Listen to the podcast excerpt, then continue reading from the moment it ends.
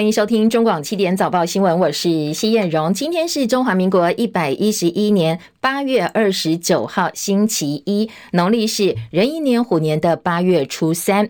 好，今天水汽减少哦，吹微弱的偏东风。明天是开学日，今天好多学校哦开始要返校了，陆陆续续要展开新学期了。那在开学周呢，我们先来关心今天的详细天气提醒。线上连线请教的是中央气象局的预报员林定仪先生。呃，今天上半天。大致上上来讲，天气还算是比较稳定。不过到了午后的话，在西半部地区以及东半部的山区会有局部的短暂雷阵雨，中南部地区并有局部大雨发生的几率。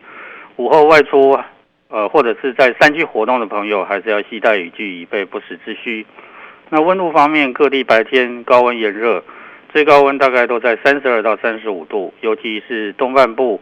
以及大台北地区还是会有局部三十六度以上高温发生的几率。那另外就是轻度台风轩岚诺，呃，今天凌晨两点的中心位置是在台北的东方，大概两千五百三十公里的海面上向西进行。那目前本局还在持续的注意中。那未来周一到周三，呃，各地的天气都跟今天类似，大概都是多云午后。西半部地区以及东半部山区会有局部短暂雷阵雨，中南部地区可能会有局部大雨发生的几率。那此外就是清晨的话，呃，周一到周三，呃，西半部地区会有零星的短暂阵雨。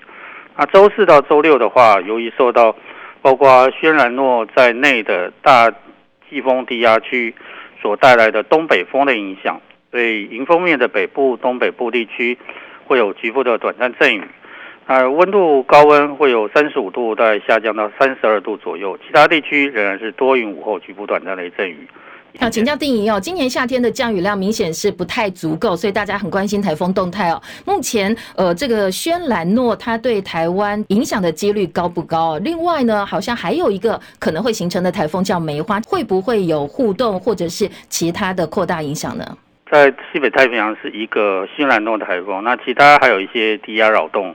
并还没有，并未生成台风啊。不过，轩岚诺在目前是在太平洋高压的南侧向西进行。那未来的话，可能会走到大的低压带里头。那如果由于大的低压带里头，它呃这个会带动新兰诺的这个路径的变化。那路径变化，目前各家模式所预测出来的分歧性非常大，那显示出它的不确定性也非常高，所以。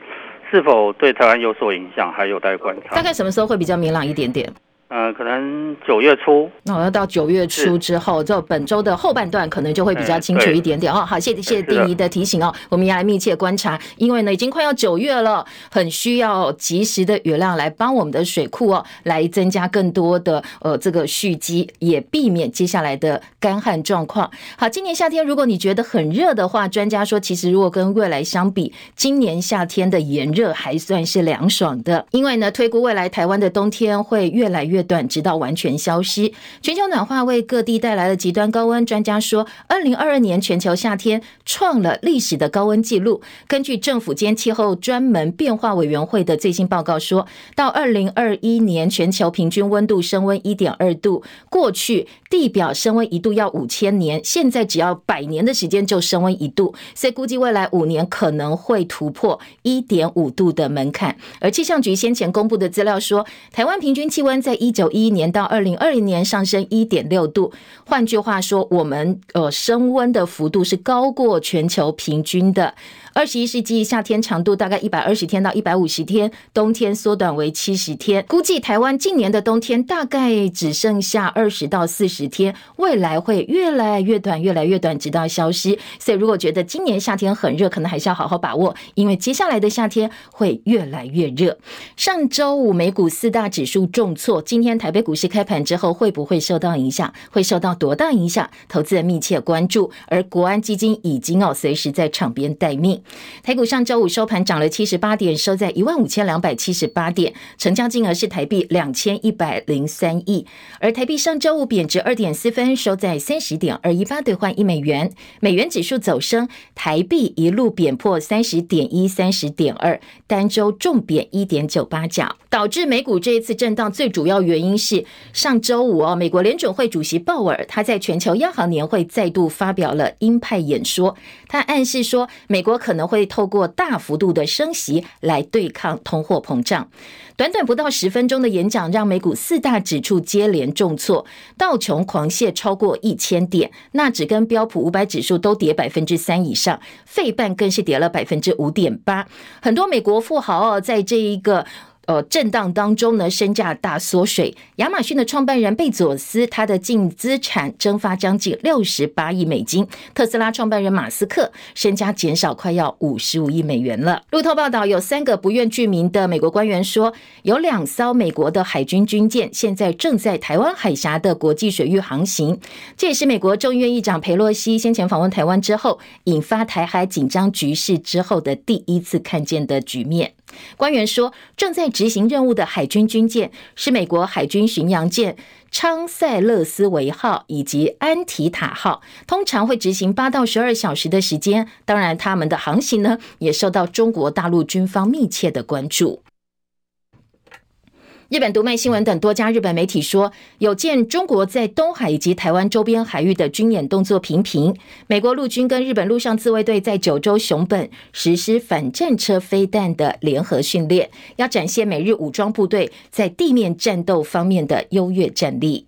日本产经新闻说，日本陆上自卫队跟美国陆军想定离岛防卫在熊本县举行大型联合军演，叫做“东方之盾二二”。美国陆军进行反装甲、反制战甲车飞弹的标枪飞弹实弹射击，而这也是美国陆军的标枪飞弹第一次在日本境内实施实弹射击训练。演习会一直到九月九号为止。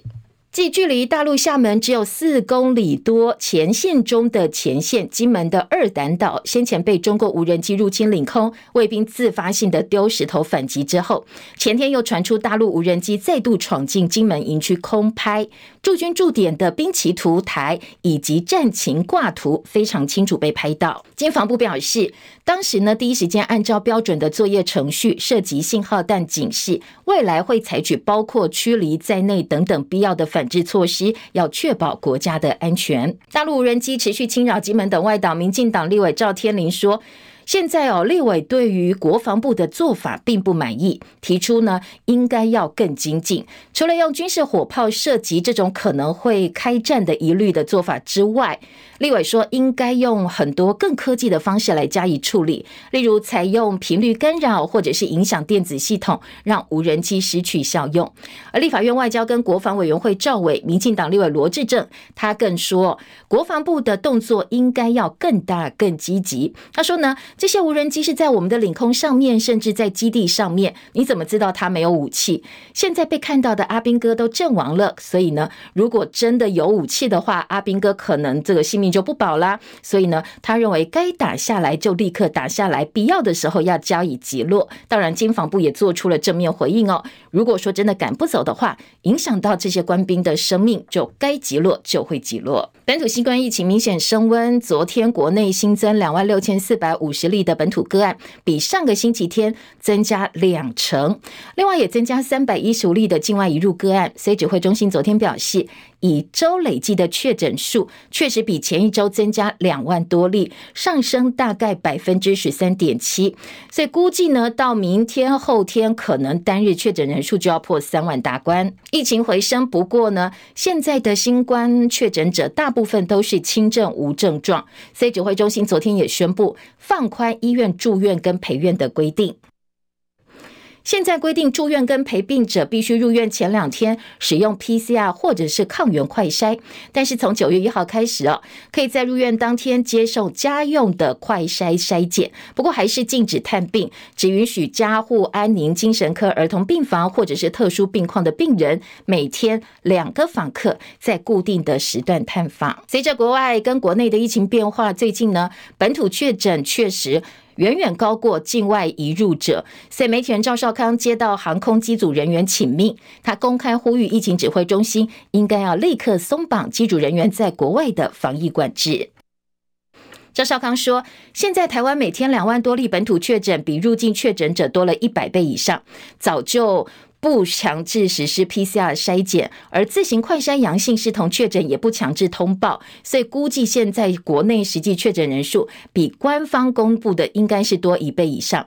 在这种情况之下，对本国籍的航空公司机组人员在国外的要求，还是维持境外移入确诊者比本土多的时候的制度。他认为不合理到极点，对防疫没有帮助，而且增加对机组人员身体还有精神上的折磨。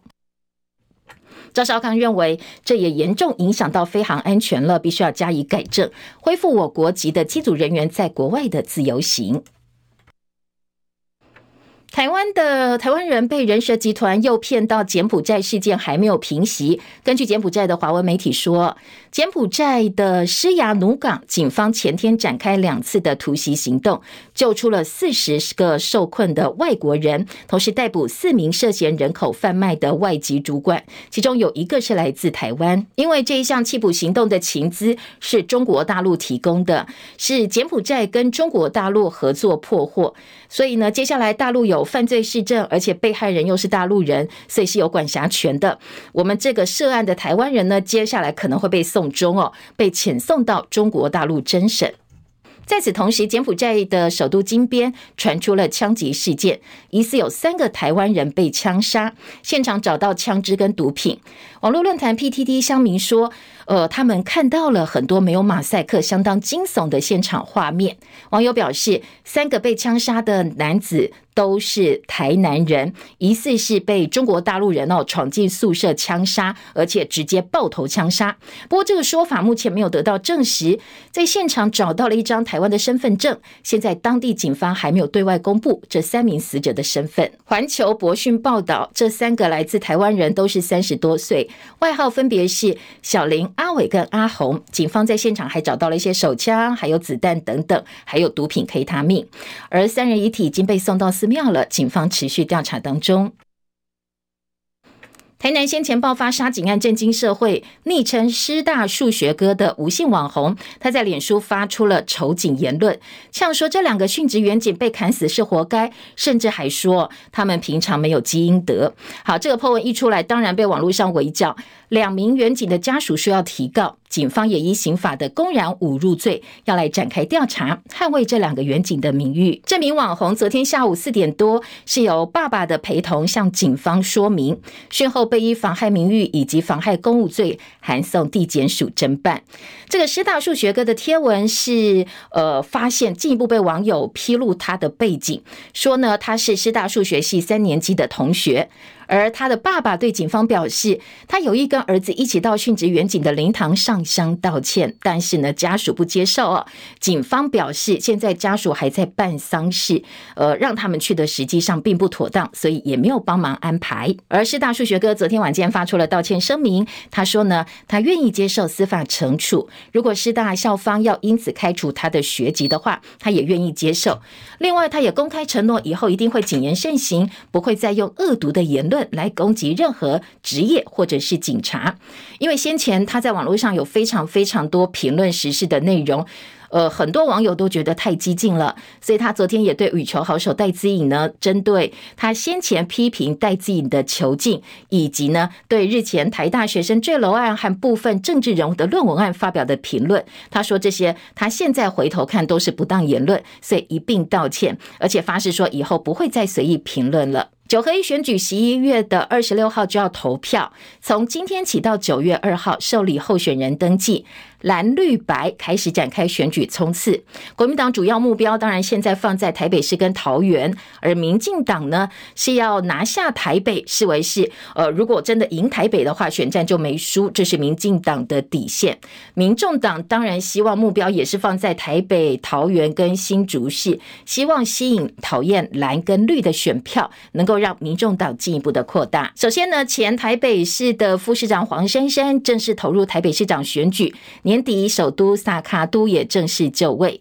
昨天黄珊珊在台北的内湖举办参选记者会，柯文哲带着北市府的局处首长到场力挺，还有很多蓝绿里长到现场来挺黄珊珊。黄珊珊昨天说，她有信心，她可以摆脱蓝绿恶斗，让台北改变持续发生。有一成语叫做“姗姗来迟”，我相信在众多的候选人当中，我是最早准备的，准备的最充分，因为我已经准备了二十次了。对这个城市的熟悉还有热爱，让我可以立刻上手，无缝接轨。还有一支持一前进，我准备好了。现场品质音讯的品质不是很好啊。他强调说，有句成语叫“姗姗来迟”，但是呢，他已经准备了二十四年了，他是准备的最早、最充分的候选人。好，最近呢，在蓝绿以及呢，呃，民众党部分在台北市的选战交火非常的多，针锋相对。昨天黄珊珊穿着白色套装亮相，他说他要象征的是打倒蓝绿高墙。而最近呢，呃，频频开记者会，推出他的市政观点、市政。政策的台北市的呃这个呃国民党的候选人蒋万安以及呢民进党的提名人陈时中，昨天也针对黄珊珊投入选战做出了回应。我就是国民党提名的正蓝军，中华民国的蓝。那我当然是争取所有市民朋友的支持，但我不会隐瞒自己的政党属性，也不会变来变去。黄珊珊副市长是由市府出来嘛哈，那运用一些行政资源，我想在所难免的哈，我想还是会持续的吧哈。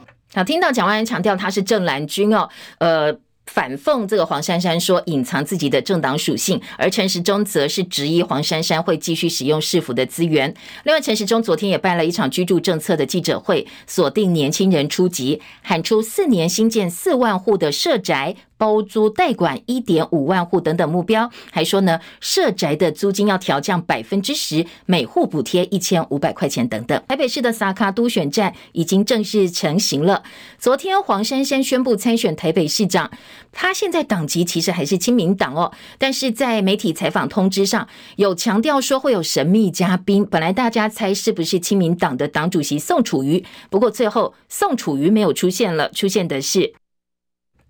亲民党的前副主席张昭雄，所以大家猜啊，那宋楚瑜没有出现，是不挺黄珊珊吗？还是要避开柯文哲呢？来听听看哦，黄珊珊怎么解释？呃，宋主席今天没有来，有人说是因为张昭雄副主席有来。嗯，张主席就有事，本来就有事情，好吗？谢谢。好，黄珊珊说宋楚瑜本来就有事，柯文哲的说法不太一样。他说呢，呃，选战嘛，他们自己有自己的规划。他们有他们的选举选举的步骤啊。他说：“我没有特别去去表达意见，我知道他有下选举的 tempo 啊，那个那个步骤。”国民党方面，市议员汪志斌说：“其实哦，宋楚瑜跟蒋家的关系很好，所以呢，昨天不出现是合理的。他在过去是蒋家人身边的这个秘书长，所以呢，跟蒋家人的关系呢非常的密切。那现在呢，跟他竞争的对手呢又是蒋万安，所以在这种状况之下，如果说他今天出席这样的场合，说不定他觉得也是。”两边都很为难，好，两边都为难，就干脆不出现了。但是呢，在里长部分想的就没有这么多了。昨天就有国民党里长不顾党纪现身力挺黄珊珊。大安区群贤里的里长说：“我是大安区群贤里的里长，我江翁红颜所做的事情是我选择跟决定。各位女士，你要嫁人也是你选择的决定，你爸爸妈妈给你的也是给你个参考，给你个意见。”啊！我是中国国民党党籍，既然决定啊，党中央要对我讲，我安尼是要给他开除我的党籍，这不是我的考量，但是我真尊重中国国民党因的制度，这不是我人生的考量中间。好，即便被开除党籍，也不当呃把这个部分当做考量，决定站出来挺黄珊珊。过去呢，在呃黄珊珊当台北市副市长的时候，很多蓝营里长都说跟他合作的还蛮愉快的。民进党立委郑宝清前天宣布脱党参选桃园市长，引起党内同志跟绿营支持者批评。他昨天感叹说，他才刚刚宣布参选一分钟，极尽侮辱能事的梗图就在网络上出现了。他遭到四五千个从海外来的一四五零假账号不停不停的攻击他。他坦言这场选战很难打。不过呢，民进党前主席黄信介曾经告诉他说：“进厨房不怕脸黑，参与政治不要怕黑牢。”所以他已经有心理准备，所有的栽赃扭曲都有，他不会担忧。李明朝的报道。郑宝清对于参选强调对得起良心，对得起人民，对得起桃园这块土地，坚定向前走。一旦登记参选，民进党桃园市党部会祭出开除党籍处分。郑宝清则说，意料之中的事情。一个党如果没有核心价值的话，虽然离开民进党很心痛的行为，要离开民进党的不是他，他在坚定维护民进党的建党精神及核心价值，对民进党也没有所谓生气不满，反而是对民进党有更多的期待，希望台湾不要走上二次政治革命。民主革命未来会结合什么力量？郑宝清说：“没有特定的对象，或者特定的团体，或者特定的个人。我想，只要认同亲人勤政爱乡土。”郑宝清也坦言，这次选战很难打。但黄信介前主席曾跟他说过：“进厨房不怕脸黑，参与政治不要怕黑牢，有心理准备，所有栽赃扭曲都有，不值得担忧。”郑宝清也说，前水利会长黄金春要担任主任委员，大家都不是为私利，希望台湾能够更好，下一代子孙不要回到威权体制，密室协商。中广记者李明朝在桃园报道。民进党前立委郑宝清宣布参选桃园市长，为桃园选战再添变数。昨天，民进党提名的郑运鹏回应说：“接下来呢，党员应该要接受党纪处理。我们都是从政党员，那党纪我们也都要接受，不管是接受提名、接受征召、接受党纪的处理。”好，民进党陷入分裂危机，国民党参选人张善政跟民众党参选人赖香林也都做出了回应。我们一步一脚印，走我们自己的路，显现了说。民进党的党员就失去了向心力。或许呃，郑宝清委员也期待民进党能够真的在这个作业上面改变啊，让他有机会啊跟郑运鹏委员哦，民调上啊，或者是相关的这个评比啊。而桃园的老县长前副总统吕秀莲则说，如果台湾真的打仗哦，开始开打战争开始的话，谁来当桃园县长、桃园市长都一样，可以超越党派意识，认真来选择一个。最可以期待，可以把桃园真正带向国门之主的候选人。好，当然今天白天还会陆陆续续有非常多选战的话题哦，因为九合一，呃，这个选举已经正式要开始了。扎博罗热核电厂周边传出又遭到俄罗斯军队炮击，现在当地的民众对于核灾相当相当恐惧。在此同时，联合国国际能原子能总署表示，接下来几天会派人到核电厂去做视察。齐海伦的报道。俄乌战争持续，两国持续指控对方对欧洲最大核电厂扎波罗热发动攻击，国际间持续关注。乌克兰官员说，周六晚上，俄罗斯从扎波罗热核电厂朝河对岸的乌克兰城镇发射了炮弹，而周日，俄罗斯国防部则宣称，乌克兰对核电厂发动更多炮击，分两波发射九枚炮弹，落在核电厂范围内，但核电厂所在区域的辐射状况正常。距离核电厂大约两小时车程的扎波罗热市区，根据周州长表示，俄军的炮弹击中了市区的住宅大楼，还有东方的城镇奥列霍夫。州长还说，正在教导居民使用碘，以防辐射外泄。俄军则是宣称击中了一座修复直升机的工厂。扎波罗热核电厂三月就遭到俄军占领，但是营运操作仍然是由乌克兰人进行。美国有线电视新闻网 CNN 报道，国际原子能总署 IAEA 的视察人员预计未来几天前往扎波罗热核电厂，协助确保那里的核安。纽约时报报道，IAEA 署长葛罗西也将是专家团队成员。记者戚海伦报道。日本前首相安倍晋三上个月八号被枪击身亡，震撼全球。日本各界充满悼念。日本政府在案发两周之后，决定要帮安倍举行国葬，但是在日本国内呢，舆论反对的声浪逐渐扩大。一个是疫情，还有办国葬的费用，还有缺乏法律依据。甚至可能违宪哦，都是日本国人反对的主要原因之一。共同社报道，法国总统马克宏本来打算要到日本参加九月二十七号举行的安倍国葬，但是很多法国政府相关人士表示，现在因为日程的安排，现在马克宏呢可能会放弃到日本参加国葬，而是由其他呃高级别的政治人物去参加哦。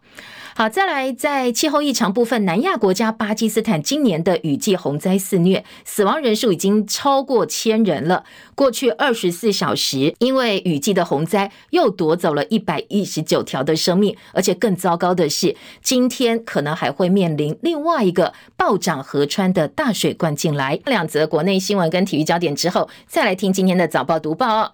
在国内话题呢，台中爆发女学生二十五年前被老师性侵，这被形容是台中版的房思琪案。人本基金会今天早上号召民众上街头陈情，要求台中。市府必须要针对这个案子扩大调查。市府说，案发之后，现在教育局已经开始调查了，希望找到其他潜在的受害者，防止事件再度发生。中油表示，受到国际油价持续波动，本周国内油价再度调降，包括汽柴油每公升零售价格分别降零点三跟零点四块。调整之后，参考零售价格，九二是二十九块两毛钱，九五每公升三十块七毛钱，九八每公升三十二点七，超级柴油每公升是二十七块钱。威廉波特世界少棒赛，台北市的福林国小呢，昨天投手表现相当好，八十二球完投完封，六局狂飙十三 K，廖元树，这是我们的投手，率队二比零打败美国东南区代表，拿下第三名，这是近十二年来的最好成绩了。上一次台湾在布威廉波特拿下季军，已经是二零一零年高雄的复兴国小。世界羽球锦标赛，世界排名第一的丹麦名将安赛龙拿下生涯第二次的世锦赛冠军。军地主选手山口茜鏖战三局哦，力克大陆的陈雨菲，陈雨菲打掉的是我们的戴资颖，那最后是由山口茜拿掉拿到了女单的冠军，卫冕成功。年度压轴大满贯美网今天点燃战火，先前宣布打完美网就要退休的传奇女将小威廉斯，她第一场比赛完场赛程，因为小威马上就要退休了，所以这场比赛呢特别引起大家的关注，面对的是。蒙蒂内哥罗的选手克文尼奇，而大威呢，第一场比赛是第二天才上场，对手是比利时的范优凡克。大小威他们也要携手打双打哦。那今年在美网的合体之后，当然是不会再看到了。所以很多人说，大小威这一次的女双出赛，将是小威送给球迷另外一个礼物。台湾资深男星景洪，他是当年台视的当家小生，确定病逝，纽西兰享寿八十一岁。景洪，你听他的名字或许不太认识，但是看到照片一定会记住，他是相当知名的演员、编剧、导演跟制作人。六零到八零年代相当活跃，曾经因为台视戏剧《恩怨情天》夺下最佳制作奖。后来跟太太移民到纽西兰，已经淡出荧幕很多年了。没想到二十七号传出病逝纽西兰，而他的遗孀，他的太太也在。脸书证实了这个消息。进早报新闻的读报，我们的第二阶段马上开始。中广早报新闻。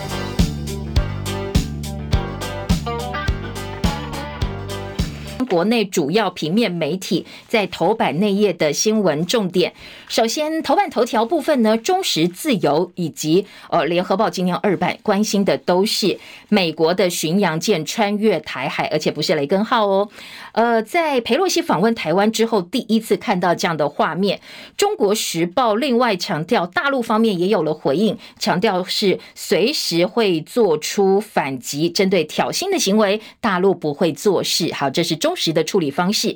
另外，在中国时报的头版下半版面，聚焦配稿是老共无人机最近频频侵扰我们的外岛地区，特别是金门前线。所以呢，昨天呃，立委蓝绿立委对于目前国防部的回应方式都表达不满。先前还传出很扯的是说，有个别的士兵呢是丢石头，感觉好像活在石石器时代一样哦，被网友讥讽。所以今天在早报的相关报道。有经防部的说法，说真的赶不走的话，我们不排除会击落。好，这是今天综合性报纸的一个新闻重点。那联合报在内页二版批评说，如果呃我们自己的国军哦，国防部没有积极作为的话，对于国军的士气来讲大受影响。联合报今天的头版头条关心的是九合一选举登记起跑，当然内页的三版有很多呃选情的分析，聚焦的是台北跟桃园今天的报道方向。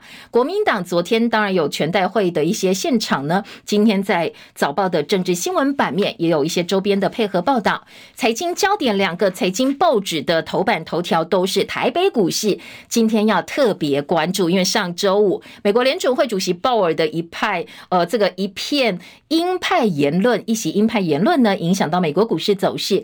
台北股市经过周末沉淀之后，这个反弹呃这个反应的力道会不会比较减弱一点点，还是说我们会补跌补跌多少？今天两个财经报纸都用头版头条来做呃这个大篇幅的猜测跟报道。今天在嗯财经报纸《经济日报》跟《工商时报》分别表示说，台北股市现在要面临一万五千点保卫大关保保卫大战，那国安基金随时在场边待命。经济另外还报道，台币本周会下探三十点五元大关，而大陆的四川的限电。因为下雨的关系，提前解除了。今天财经报纸也一并报道哦，《工商时报》在头版可以看见。以上快速扫描了一下今天头版头条的新闻重点之后，回头来听听看相关报道还有哪些进一步的说明。《自由时报》今天头版头条大标是裴洛西访台之后第一次，美国两艘巡洋舰通过台海。《中国时报》则说。裴洛西访台后首次美军巡洋舰穿越台海。另外呢，我们的这个军方表示，美国是用行动支持台湾，而大陆方面则强调会随时准备反击挑衅。好，听得出来哦，各个报纸切的角度不尽然相同。自由时报说，呃，这一次通过台海途中就对外公布，而不是事后证实，跟过去的做法不太一样。美军第七舰队声明，这个行动是符合国际法的。中国时报则说，美国主动证实，强调没有受到外国军队干涉。共建一路兼看美舰，我方跟肩共建。中共基建持续在台海活动，没有受到任何的影响。当然，今天的《中国时报》呢，几个切点针对呃台湾方面的说法、老共方面的说法跟美军方面的说法做了一些并陈的报道。这一则新闻呢，《联合报》今天是放在二版，二版版头是国军全程掌控，而且解放军没有任何的干扰。好，这是联合报哦。再来听联合报今天的二版报道说，呃，当然在刚才有提到哦，这个、中共无人机侵门踏户，中国时报在头版做了报道，说军方被轰太软弱，侵扰金门外岛，甚至低飞接近我们驻军的岗哨。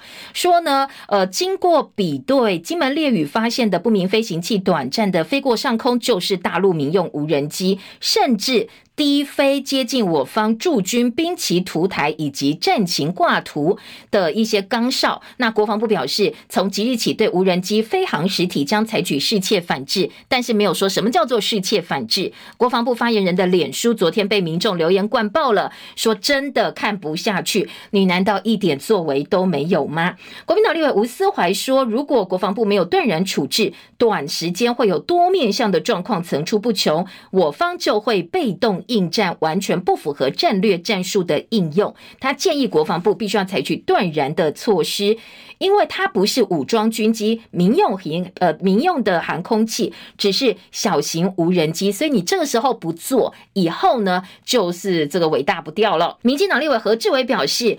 共军的无人机已经入侵领空，拍摄军营，全世界都看到。国防部，你竟然什么都没做，该击落就击落，否则就是丢中华民国的脸。说你继续再软弱下去的话，心战就垮掉一半了。这是中国时报。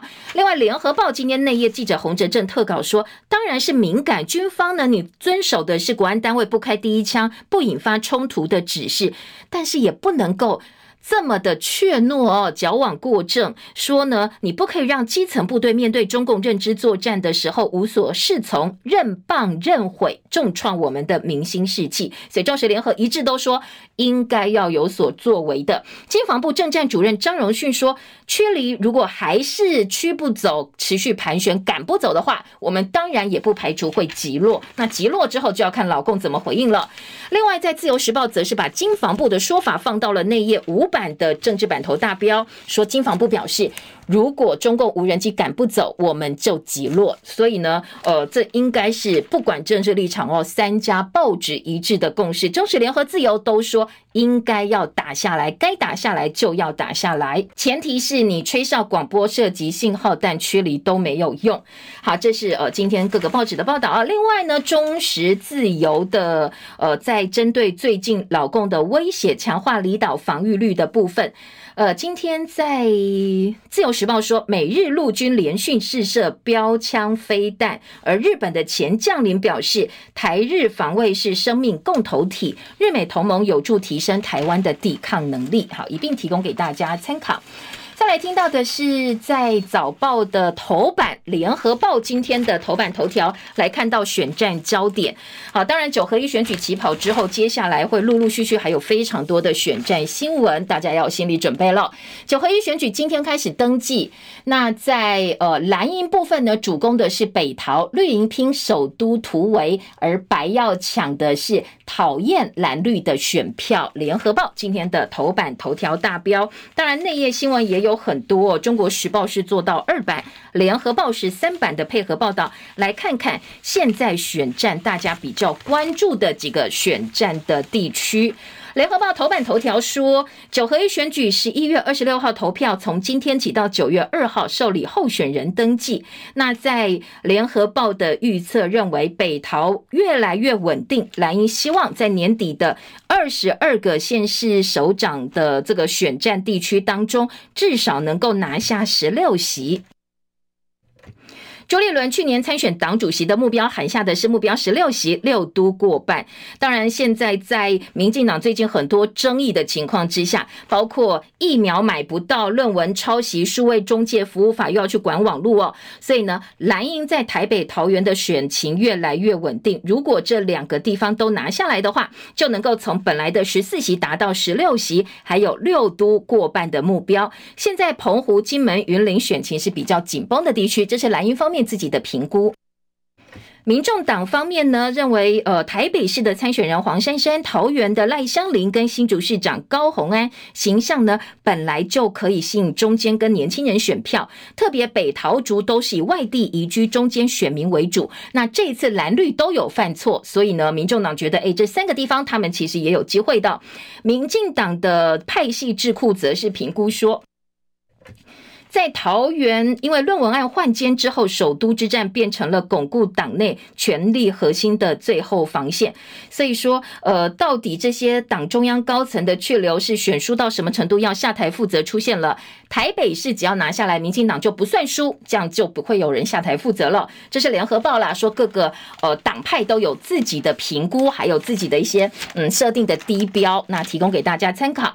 联合报今天的三版说，北台滩头堡现在变成烫手山芋，绿营面临崩盘危机，指定接班人引起后患，论文门拖累全党，拖累全党。郑宝清脱党是最后一根稻草，恐怕接下来还会有其他的骨牌效应。而蓝营拼整合，步步惊心，二零二四步步为营。当然，绿营方面有自己的困扰，蓝营方面的困扰是什么呢？今天联合报记者刘婉玲说，是朱立伦哦。朱立伦呢，仿效前主席吴敦义在昨天的全代会上扮演棒球队的呃这个总教练，希望二十二县市能够打出全垒打。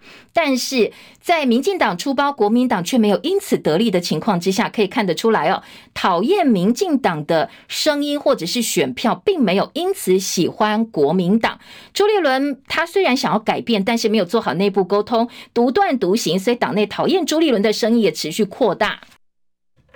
昨天在国民党全代会还有全武行哦，呃，在今天的联合报呢四版也有做相关的报道哦，说呢在大咖缺席的情况之下，党代表轮番上场，最后爆发肢体冲突，因为几个党代表跟中央委员，呃，在中常委改选制部分没有回应基层的声音，所以党代表陈振峰开唱党主席。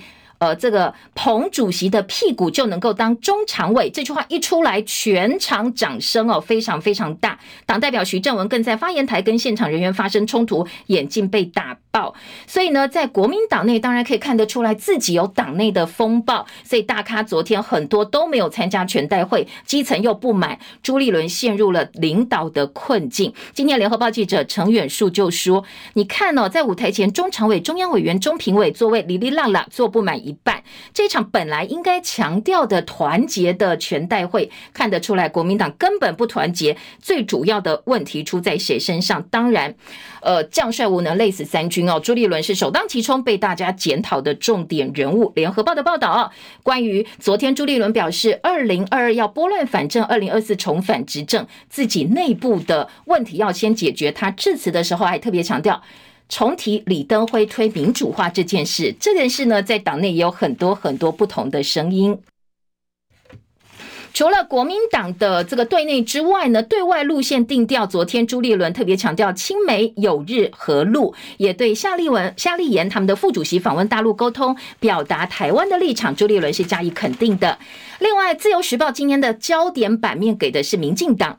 造势催票，蔡英文说要赢回云林，翻转苗栗。民进党第一场百工百业造势，昨天在云林登场，蔡英文受旗力挺刘建国。好，这是呃民进党云林县长参选人刘建国，他们喊出的是云林赢，台湾就赢。昨天蔡英文是到云林帮呃云林的候选人以及苗栗帮苗栗民进党的候选人站台造势。今天在《自由时报》焦点不是桃园，也不是台北哦，是给了民进党。的云林选情选战新闻呢？今天《中国时报》的二版是，呃，民意基金会台湾民意基金会的董事长游盈隆说，郑宝清参选呢是要哀悼民进党创党精神沦丧。今天的《中国时报》把它当成的二版的版头大标，不满当权派没收初选，要求全党挺监。绿营则说还在沟通，如果真的违纪参选的话，就要开除党籍了。那刚才也听到，包括郑宝清，呃，他自己哦已经做好了心理准备。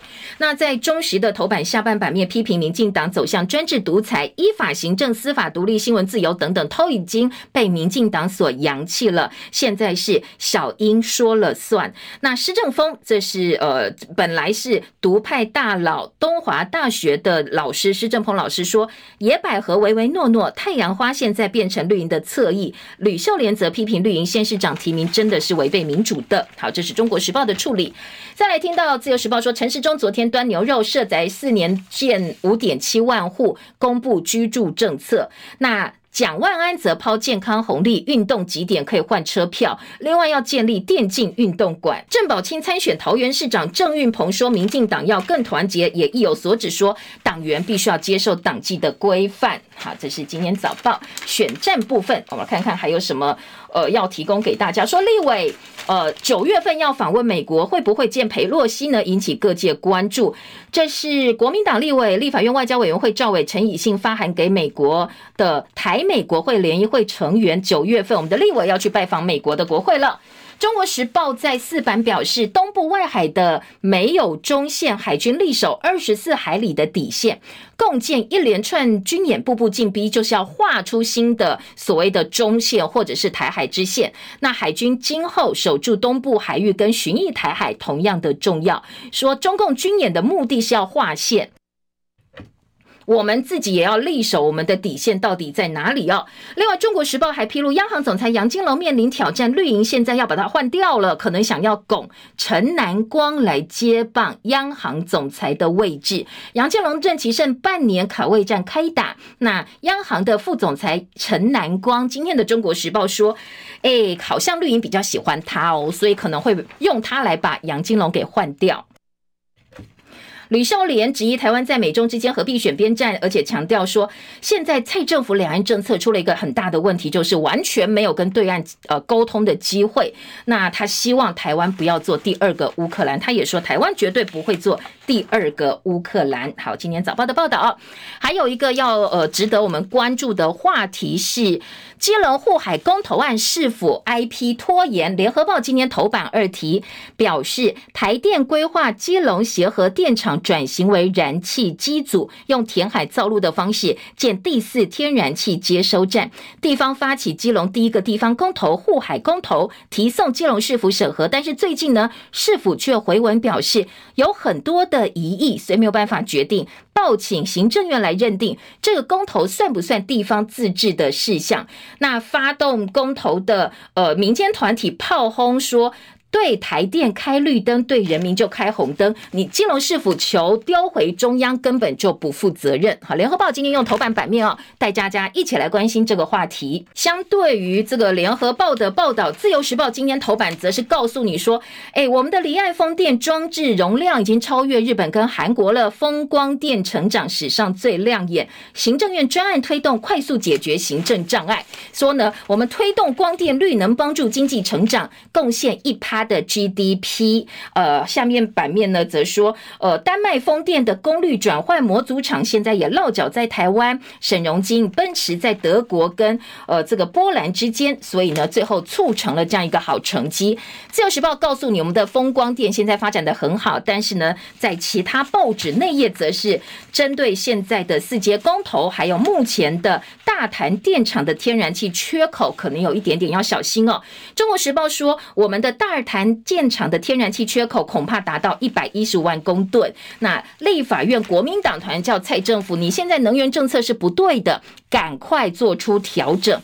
联合报今天内页新闻五版则是说，呃，刚才头版的那个新闻哦，四阶公投，基隆市府拖拖拖，结果球丢给行政院，没有被列为全国性的公投，提高成案跟过关的门槛，等于是技术性的封杀，中央球员兼裁判。那接下来呢，你四阶会遇到什么问题？海平面上升暴潮，你要怎么解决？恐怕哦都不是这么简单的事。那降雨少、干旱，现在很着急，南北五个地方可能都要人工增雨了。所以你利用太阳光电，这恐怕也是你无法掌握的一些状况。就是呃，整个大自然你不知道它下一步要变成什么样子哦。今天来配合我们现在的能源政策，提供给大家参考。今年《中国时报》在头版还有一则新闻也引起呃大家的关注，EUA 这个紧。急使用授权疫苗记忆封存三十年的争议之后，食药署最近改行政命令，说疾管署跟药商可以申请紧急使用授权 EUA，药商的商业秘密资料可以保密。所以很多立委专家说，恐怕接下来买更多疫苗、买更多药的采购被涂黑，通通没有办法监督了。更难监督。呃，以前我们买不到新冠疫苗核准高端是合理的，但是现在疫苗已经买到啦。那你高端的 EUA 理论上照理说是要失效。不过接下来不但哦这个问题没解决，而且以后可能更多的疫苗、更多的药，通通都可以把采购的资料给封存，大家查不到了。好，《工商时报》今天在头版头条说，台北股市今天陷入一万五千年保卫战，联准会主席鲍尔放鹰派的讯息，所以各方希望今天国安基金能够。使劲帮忙。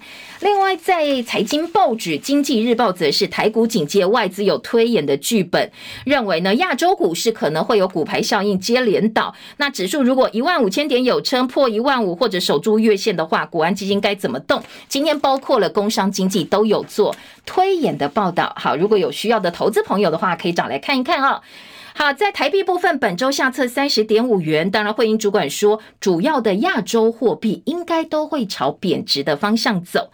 工商时报工总调查，基本工资调涨将近八成的业者忍受上限只能够涨到百分之三，只能够涨百分之三，再多就不行了。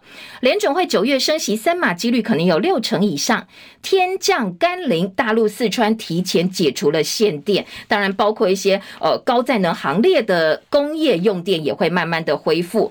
本土疫情昨天新增两万六千四百五十例，周增加将近两成左右，所以开学马上就要到了，明天就要开学了。这个月中旬还有中秋连假，这将是我们疫情相当大的一个考验。专家说，该打追加剂一定要打好打满。那九月防疫新制三加四放宽，住院陪病可以用家用快筛，不必再做 PCR。开学前才给午餐指引，偏乡学校叫苦，时间呢很紧迫，食材来不及升级，新的餐桶没到，政策是整学校，教育部该做的不做。今天联合报批评说，你每天都在做大内宣，说你做了好多好多，真正学生需要的看得到吃不到，该有指引的又不给大家。明天就要开学了，你叫大家怎么办？另外一个代理代课老师荒，全台现在都在抢人，很多学校直接到大学去拉人。那国小校长主动出击，否则开学了没有老师可以教小朋友了。美国重返月球阿提米斯一号今天升空，那顺利的话，最快二零二五可以送人上月球，提供给大家做参考。我是谢荣，也欢迎大家明天同一时间锁定收听，记得帮叶荣 YouTube 按赞分享，拜拜喽